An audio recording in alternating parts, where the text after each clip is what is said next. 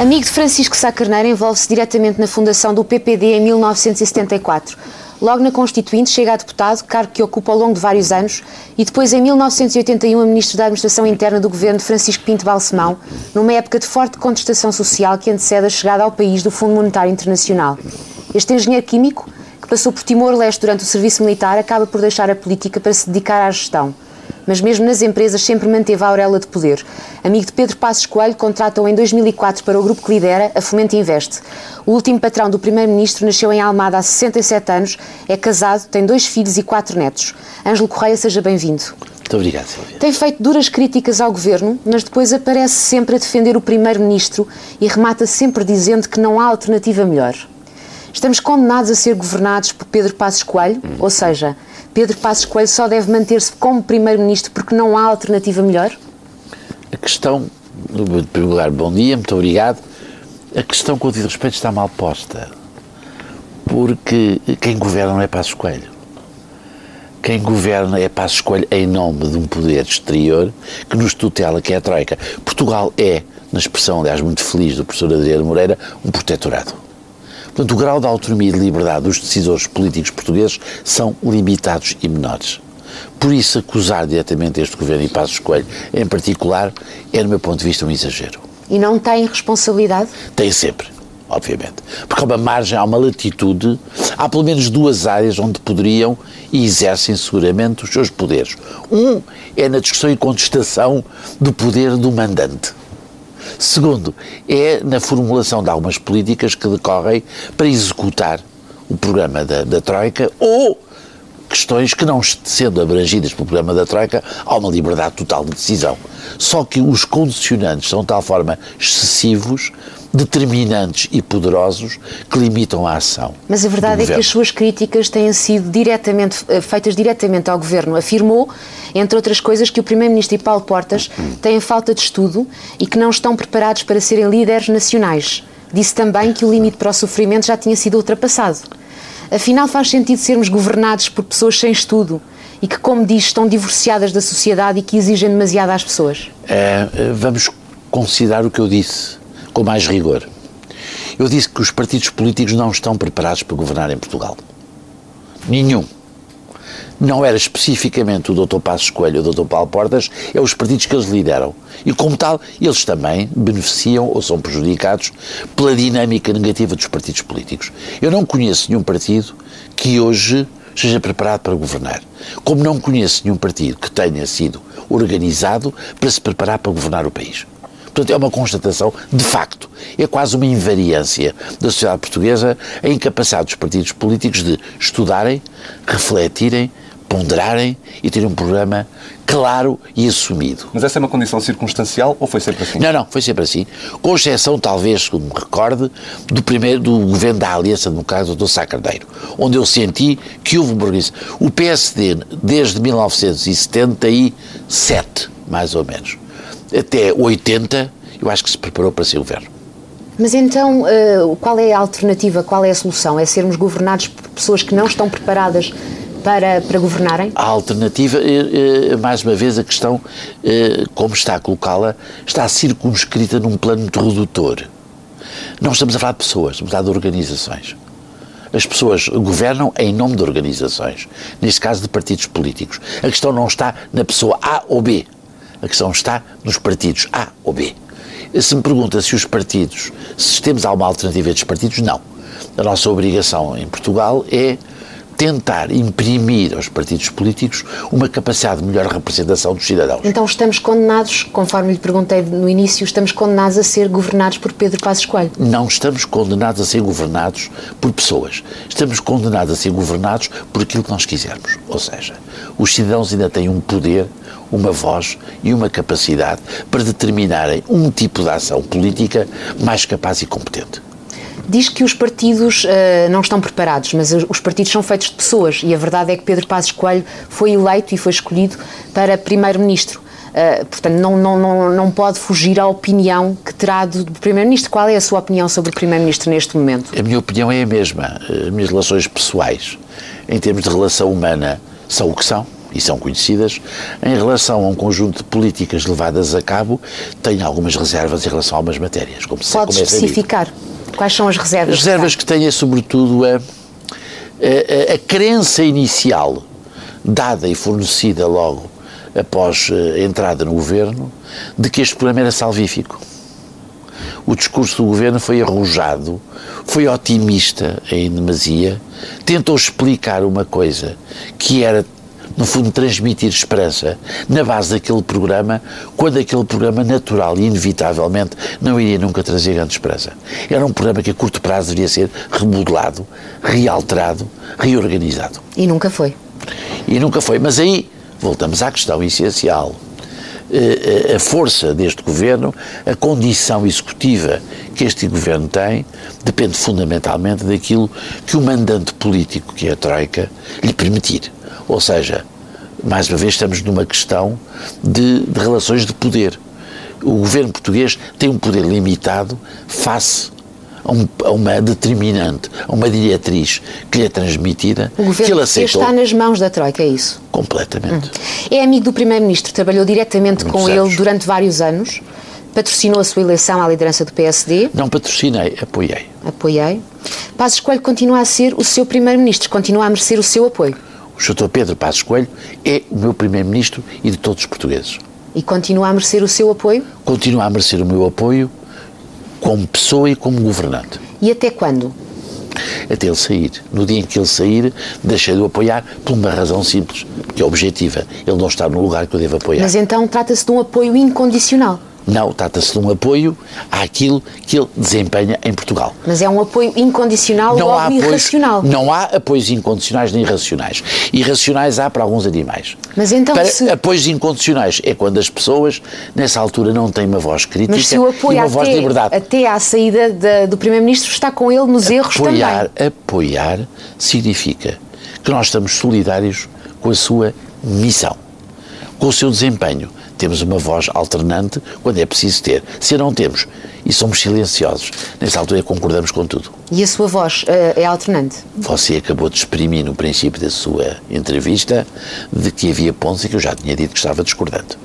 Mas não foi, muito, não foi, muito, específico nos pontos que, que falou. Falou não, no facto dizer... de ter sido bastante entusiasmado com o programa inicial, de não ter sofrido nenhuma. Não há várias questões que se podem remeter para, para as questões críticas. A verdade é que, que acaba podem... sempre por defender, critica ao governo, critica aos partidos, mas defende sempre o Primeiro-Ministro.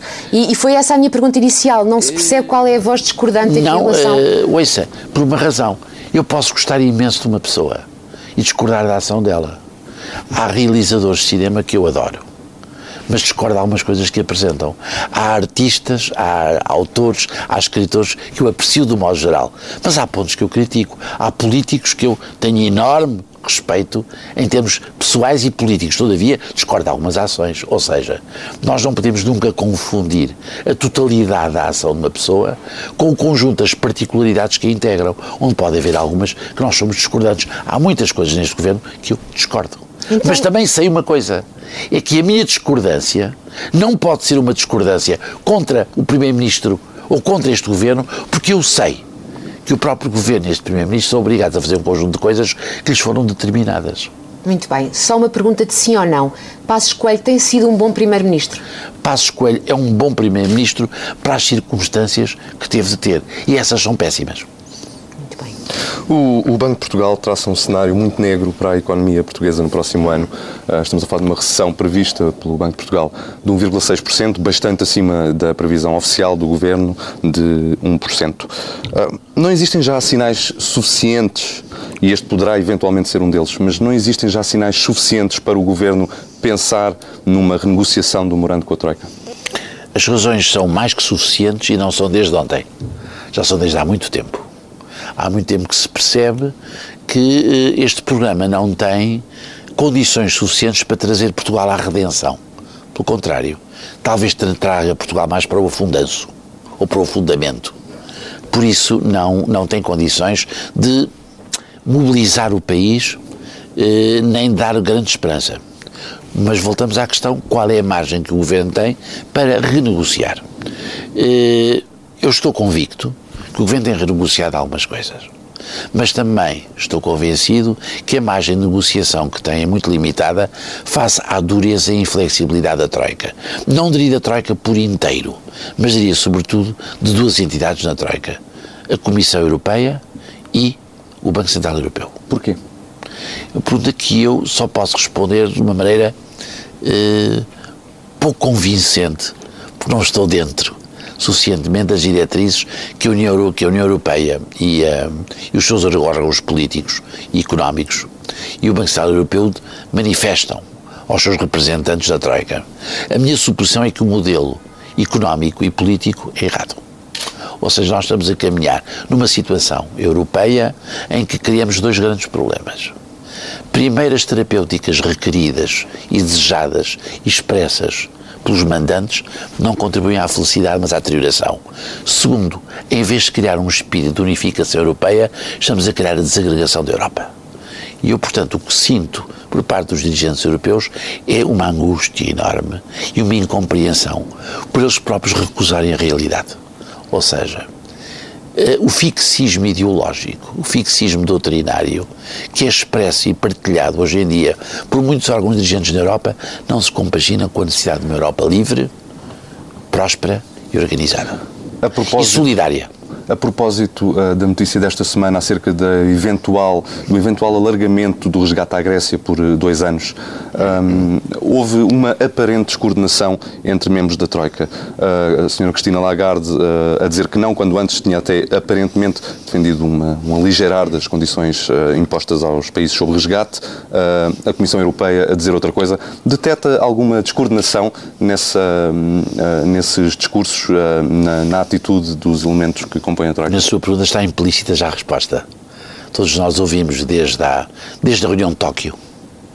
O por exemplo, um relatório antes, pelo Sr. os comentários do. Olivier Branchard, uh, uh, ao desempenho que o programa de bailout estava a ter em alguns países europeus, uh, se percebia que o FMI estava-se a distanciar das terapêuticas europeias. E percebe-se porquê. Dentro destas instituições que integram a Troika, a que tem melhores condições, qualidades e conhecimento de programas de resgate é o FMI.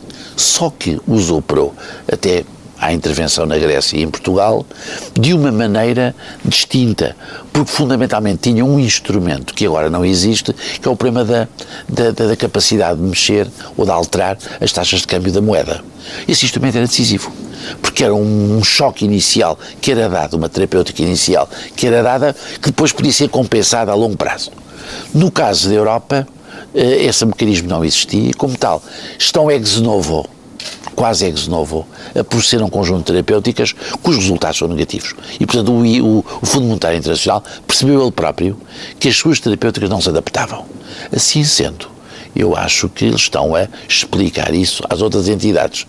Mas, como digo, as outras entidades não se percebe, no caso da União Europeia, não se percebe se o comando é feito em nome da racionalidade ou do fixismo ideológico. Essa é a questão de fundo que está para além de nós que está por cima de nós e que nós temos que perceber que não estamos a debater um problema meramente financeiro, nem um problema meramente de ajustamentos. Estamos a debater uma concepção eh, ideológica em dois domínios. Primeiro, qual é a expressão que solidariamente os países europeus têm em conjunto sobre cada um daqueles que mais precisa.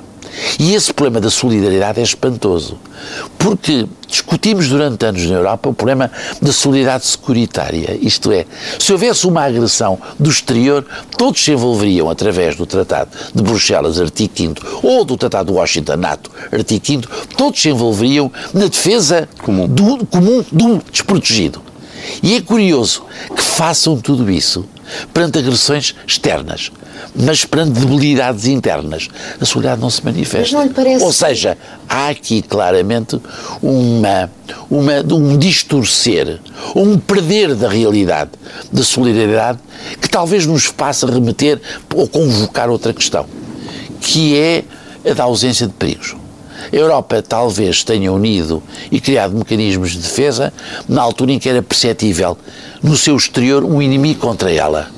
A partir do momento que ele desaparece, dá a impressão que os laços internos, que o cimento interno que criámos nessa altura desapareceu e voltámos à lógica dos Estados Nacionais, cada um salve como quiser, independentemente de formalmente se constituir um arquétipo jurídico cada vez mais solidário. Ou seja, a Europa vive numa profunda contradição. Essa é a primeira questão. A segunda questão ideológica a tratar é a própria posição ou métodos terapêuticos com que a Europa utiliza para atacar a questão.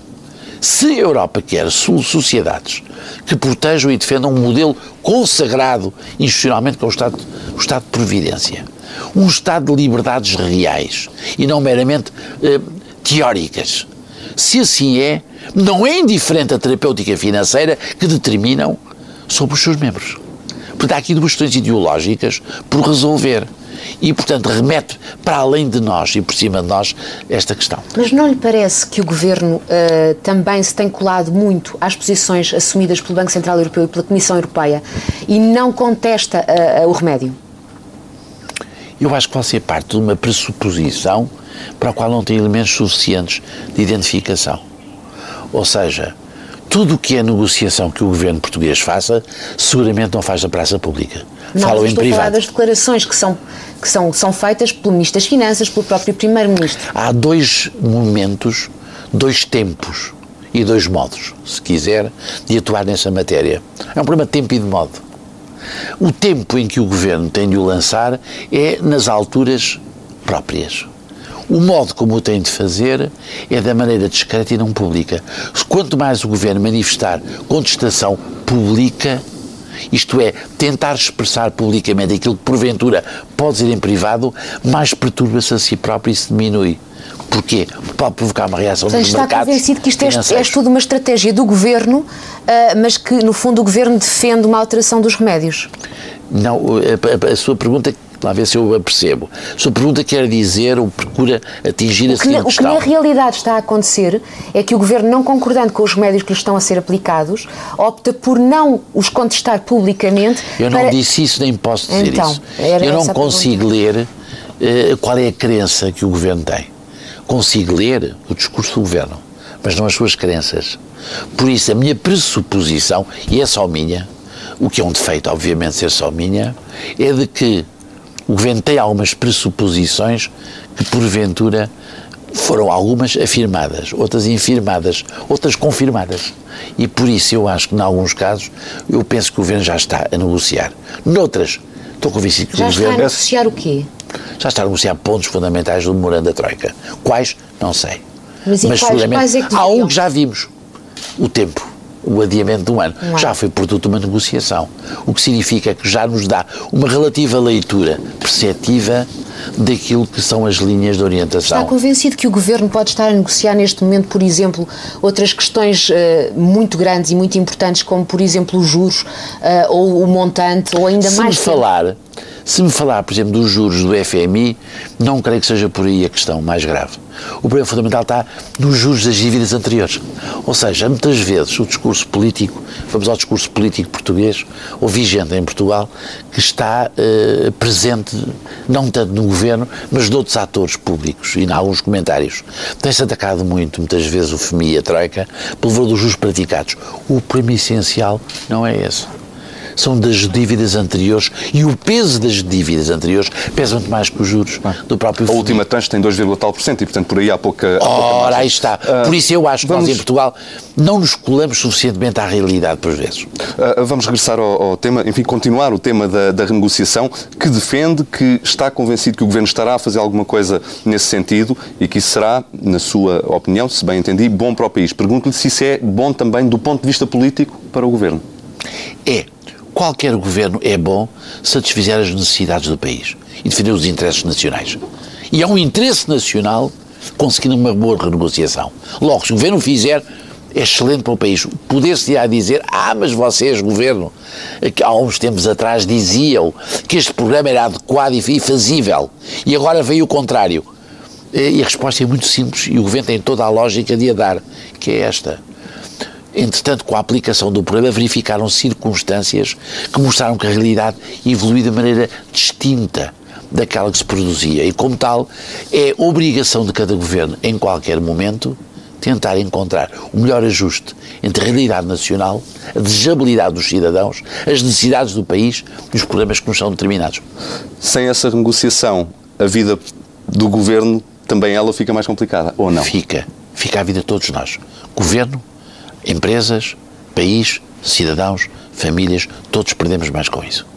Porque este governo, este problema como está, não nos conduz numa percepção que todos nós temos em Portugal a qualquer coisa de positivo, pelo contrário. Nós podemos estar a caminho da Grécia. Com o mesmo grau de conflitualidade social? Eu tenho uma ideia um pouco diferente daquela que é publicada e é explicitada em Portugal, que somos um país de grandes costumes. Eu acho que não somos um país de grandes costumes. E tem experiência nisso? Eu acho, infelizmente tenho. E custou-me bastante e custa bastante. Uh, mas, apesar de todas as greves gerais que eu tive, que eu tive de assistir, e as de hoje, ainda são um, um oásis de, já vamos, digamos, de já calma. vamos recuperar esses, esses, uma, esses episódios um mais momento, à frente. Um momento bom, portanto, eu nesse aspecto devo dizer, o, os grandes costumes em Portugal são uma ficção.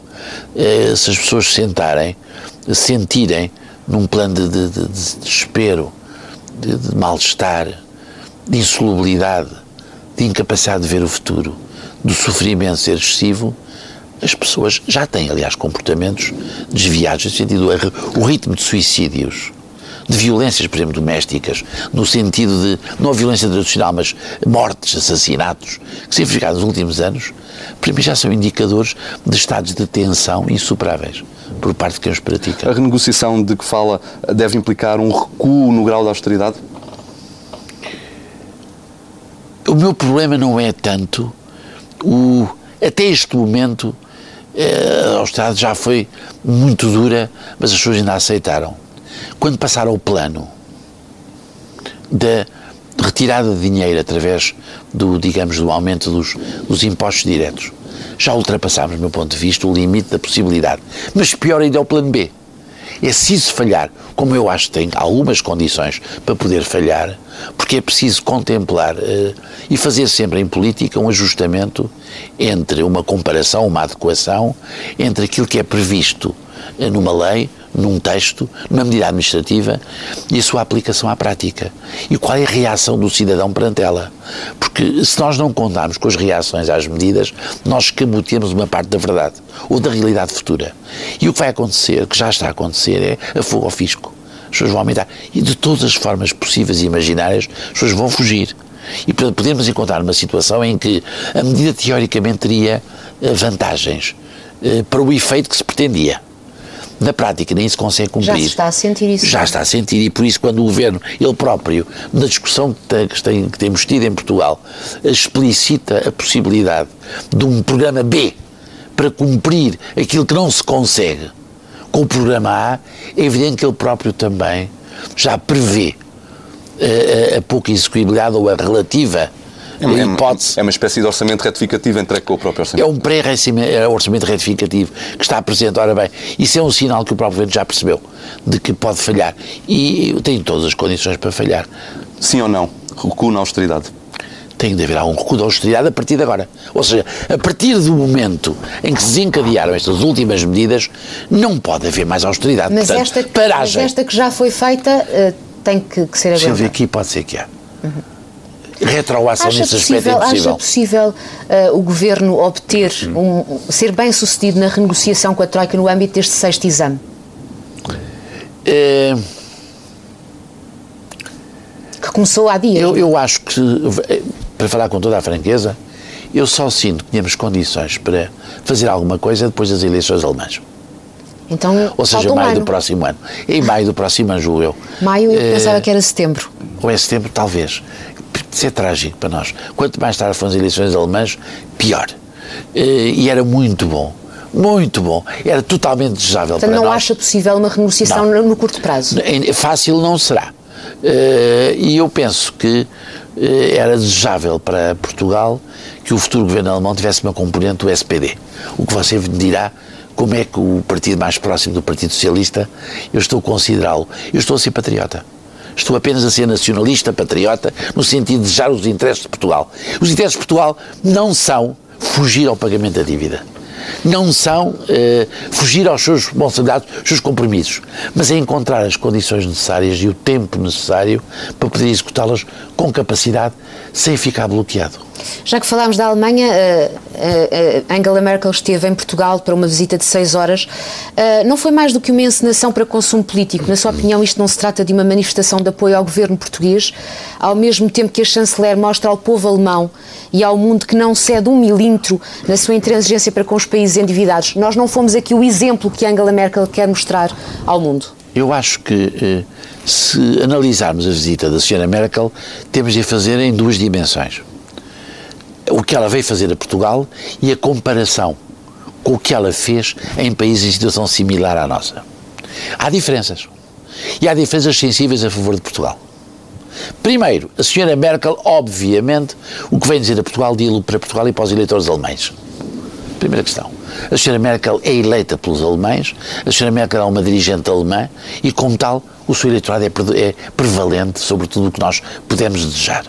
Antes de Portugal está a Alemanha. Isso é lógico com qualquer dirigente e aceitável e correto. Segundo, a senhora Merkel fez-se, apesar de tudo, eh, acompanhar de um conjunto de empresários que não foram à Grécia.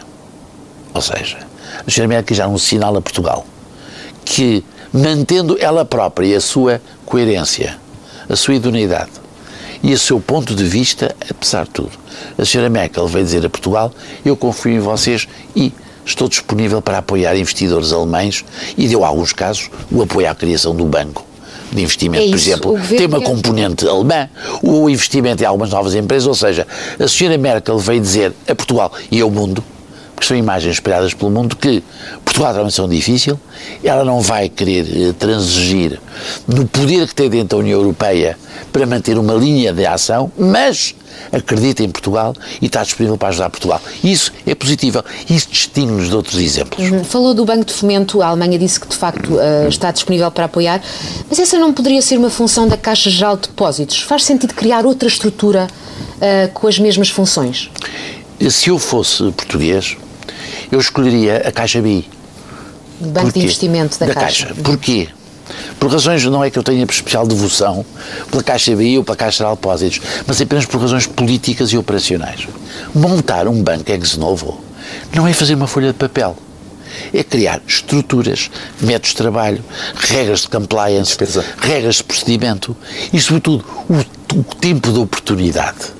Quando estamos aflitos, com. Não se perde tempo, não é? Não se perde tempo, porque montar uma estrutura destas demora dois anos. Claro. E quando você diz passarem os dois anos, passaram, passou tempo demais para se conseguir o, digamos, o benefício daquilo que decorria com o banco. Logo, eu preferia ter um banco existente com uma boa estrutura, e como sabe, há dois bancos de investimento bons em Portugal, a Caixa BI e o BES Investimento, aproveitar um deles, fazer eventualmente as alterações que são necessárias com esta decorrência, dar-lhes a lógica, que é o mais fácil. Dar a lógica da atuação é o mais fácil. O difícil é ter equipas e métodos de trabalho. Tendo em conta a sua relação pessoal com o Primeiro-Ministro, uh, tem tido a oportunidade de falar com ele sobre estes temas, nomeadamente sobre o Banco de Fomento e sobre a sobre este tema, sobre este tema não tive.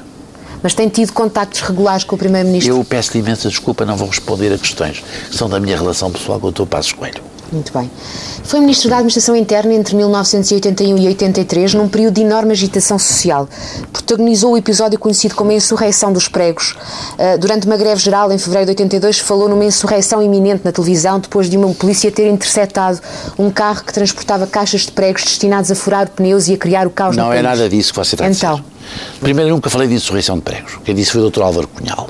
Segundo, nunca houve nenhum carro da polícia, polícia que interceptou uh, ca caixas de pregos. Interceptou, sim, quatro membros das FPs 25 de Abril, no, uh, uh, no alto de, de, do Parque Eduardo VII, onde as pessoas estavam a meter uma cassete a planar a insurreição nacional. Queria só fazer uma referência também ao facto no 1 de maio desse ano, também em 82, durante uma manifestação da UGT no Porto, uh, o corpo de intervenção ter disparado sobre os manifestantes, matando duas pessoas, isto no meio de uma crise muito menos grave do que a atual. isto tudo servia apenas para lhe perguntar se o conflito social pode hoje atingir as proporções de há 30 anos, na sua opinião. Em primeiro lugar, eh, é verdade que aconteceu isso no Porto. Os manifestantes da UGT tinham uma missão autorizada para a praça a principal praça, a Avenida dos Aliados, e a CGT tinha na Praça de Velásquez. Os tipos, os, os aderentes da, da CGTP não aceitaram isso e vieram agredir para ocupar o espaço das pessoas da UGT.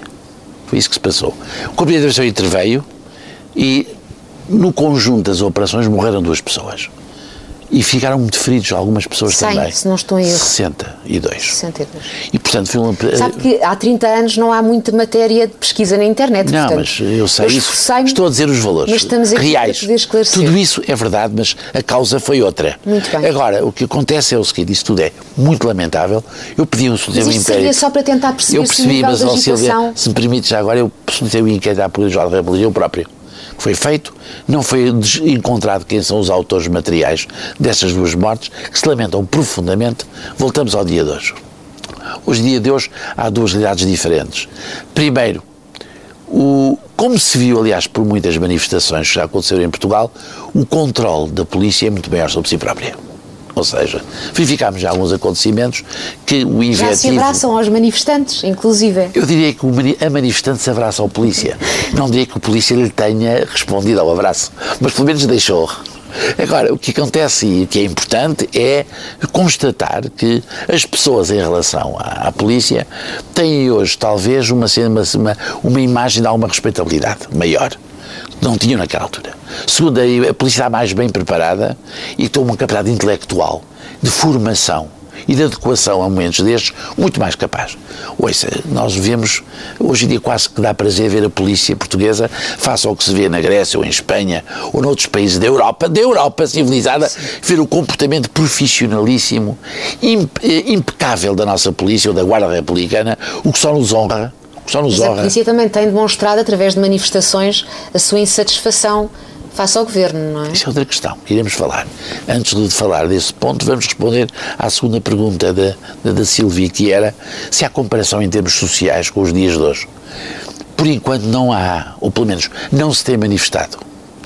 Eh, Naquela altura, o choque de 82 a 83 eram choques ideológicos. Ou seja, não era por razões de dinheiro, não era por razões de reivindicação de salário, não era por cortar o 13 terceiro mês, o 14 quarto mês, não era por razões de despedimentos. Tinha-se uma lei laboral, que era a lei do 75, 76 ainda, ou 77. Logo, não havia razões tão objetivas como há hoje de insatisfação eh, pessoal, Isso é bom alimentar para hoje, para, para a situação? é, é comparar dois elementos. Em 80 e 83 a luta era ideológica. Hoje é uma luta de natureza diferente, que tem a ver mais com o bem-estar, com o progresso, com o nível de vida, com a qualidade de vida que se tem. E, portanto, estamos a comparar ideologia, peso ideológico, assunções ideológicas e racionalidades que decorrem do mal-estar. O que é que é mais poderoso? Não sei, desconfio que as questões ideológicas são mais poderosas do que estas. O que determina, talvez, menor grau de conflitualidade hoje. Eu continuo a pensar que na história, e a história tem sido, eh, não tem sido parca de exemplos, as questões religiosas e ideológicas sobrepõem-se a tudo. Ou seja, os elementos de irracionalidade, se é que se pode dizer, ultrapassam todos os elementos de racionalidade. Quer na guerra, se nós olharmos para a história da Europa, guerra, guerra dos 100 anos, guerras religiosas, foram mais poderosas, foram mais. Guerra da secessão norte-americana. São guerras mais a irmãos matar irmãos, pais matarem filhos.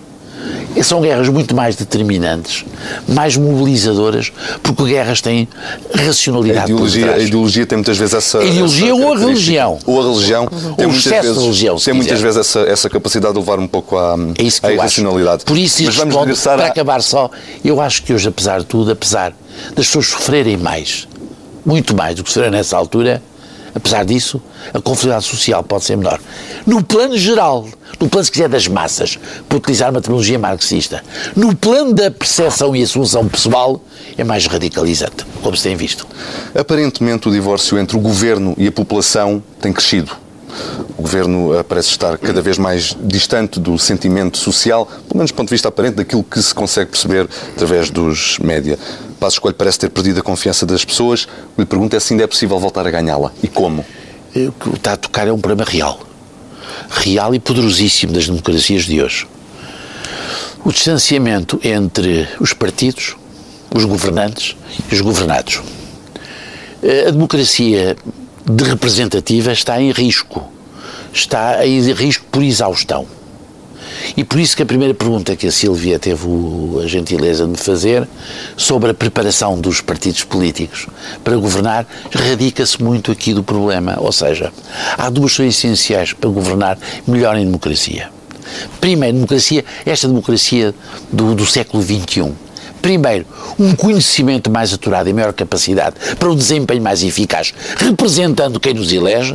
Segundo, uma capacidade de interlocução, de comunicação, de diálogo e debate permanente, sistémico, com os atores, sejam eles individuais ou coletivos de uma sociedade. E dados esses uh, eixos e dada a situação concreta em que o país vive... A situação tem de melhorar.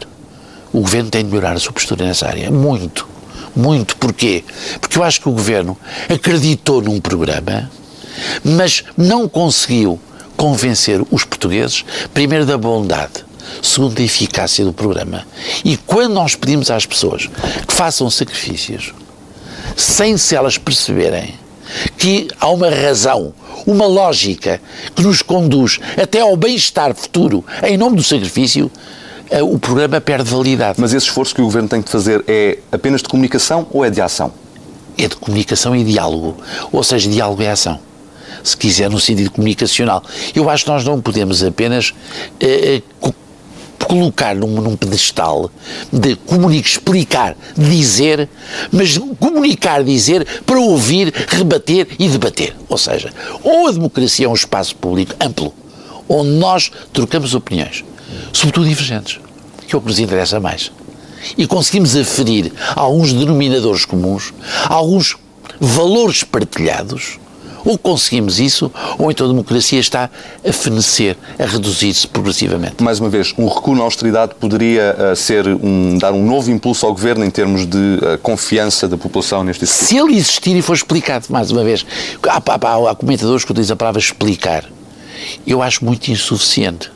O problema não é apenas explicar, não é apenas a pedagogia, que é necessária. É preciso mais do que isso. Além da pedagogia, é preciso o debate e o diálogo. E eu, eu, continuo a pensar, a questão essencial em Portugal para a vivificação da nossa democracia é as pessoas perceberem que participam de um projeto comum. Se nós criticamos os nossos parceiros europeus, quando lhes dizemos vocês não participam num projeto comum connosco, vocês têm o vosso projeto e nós temos a nossa tristeza, temos que aplicar isso a Portugal e dizer somos um espaço nacional onde todos somos necessários, todos cá estamos, não vamos sair, mas onde o debate tem é ser permanente. Há poucas semanas o Primeiro-Ministro fez uma mini remodelação no Governo. O engenheiro já disse numa outra ocasião, eh, antes desse, dessa mini remodelação, que a remodelação era muito necessária, mas por outro lado era muito difícil de fazer porque não havia ninguém que quisesse ir para o Governo nestas, nestas circunstâncias. Que se calhar não havia ninguém que quisesse ir para o Governo nestas circunstâncias. Pergunto-lhe se esta terá sido a remodelação que Passos Coelho queria ou foi a remodelação possível? Eu acho que, acho pessoalmente que foi a remodelação possível e encerrou o capítulo das remodelações nos próximos tempos. Próximos tempos é quanto tempo? Eu acho eu acho que o momento que o Primeiro-Ministro tem, no seu espírito e na sua lógica, de poder remodelar o governo seria depois das eleições autárquicas. No meu ponto de vista, há um mês, eu diria é tarde porque há coisas que têm que ser reaferidas, há atores que têm que ser alterados, há comportamentos que têm que, que ser... Atores é que têm que ser alterados? Silvia, eu não falo de pessoas, como você sabe. Eu tentarei, com a, a, a debilidade das, da minha capacidade, falar de ideias, referir nomes e concretos já o disse, está errada desde o princípio, porque eh, faltam duas ou três coisas do governo, mas fala, eh, se não me levam mal, vou desenvolver um pouco este ponto de vista que me colocou. Temos, temos um minuto. Eh, em primeiro lugar, o governo falta uma lógica essencial, que é ter o planeamento. Portugal precisa de planear. Há muitos anos que abandonámos o planeamento. E ainda por cima é um preceito constitucional que é fundamental nos tempos de hoje. Num momento em que os atores são difusos, atuam em várias esferas, se nós não planeamos a nossa ação, nós temos incapacidade e não, não somos capazes de resolver os nossos problemas. Portanto, falta ao Governo de Planeamento, falta, ao segundo, em segundo lugar, uma coordenação política. Em terceiro lugar, há superministérios que eu compreendo numa lógica diferente da nossa, mas na atual, em que é precisa tanta ação executiva, eu acho que são excessivos. Uma Voltamos pergunta para a... resposta de sim ou não. Esta São as foi- piores perguntas. Esta- Porque sabe porquê? Porque a vida não é só preto e branco. A vida tem o arco-íris. Mas a vida também tem o tempo que se termina e é o que está a acontecer ao ok, nosso. ok. Esta foi uma remodelação com sentido ou sem sentido? Esta é uma revolução necessária, com o sentido necessário e limitado para alguns problemas, não os macro. Engenheiro Ângelo Correia, muito obrigado.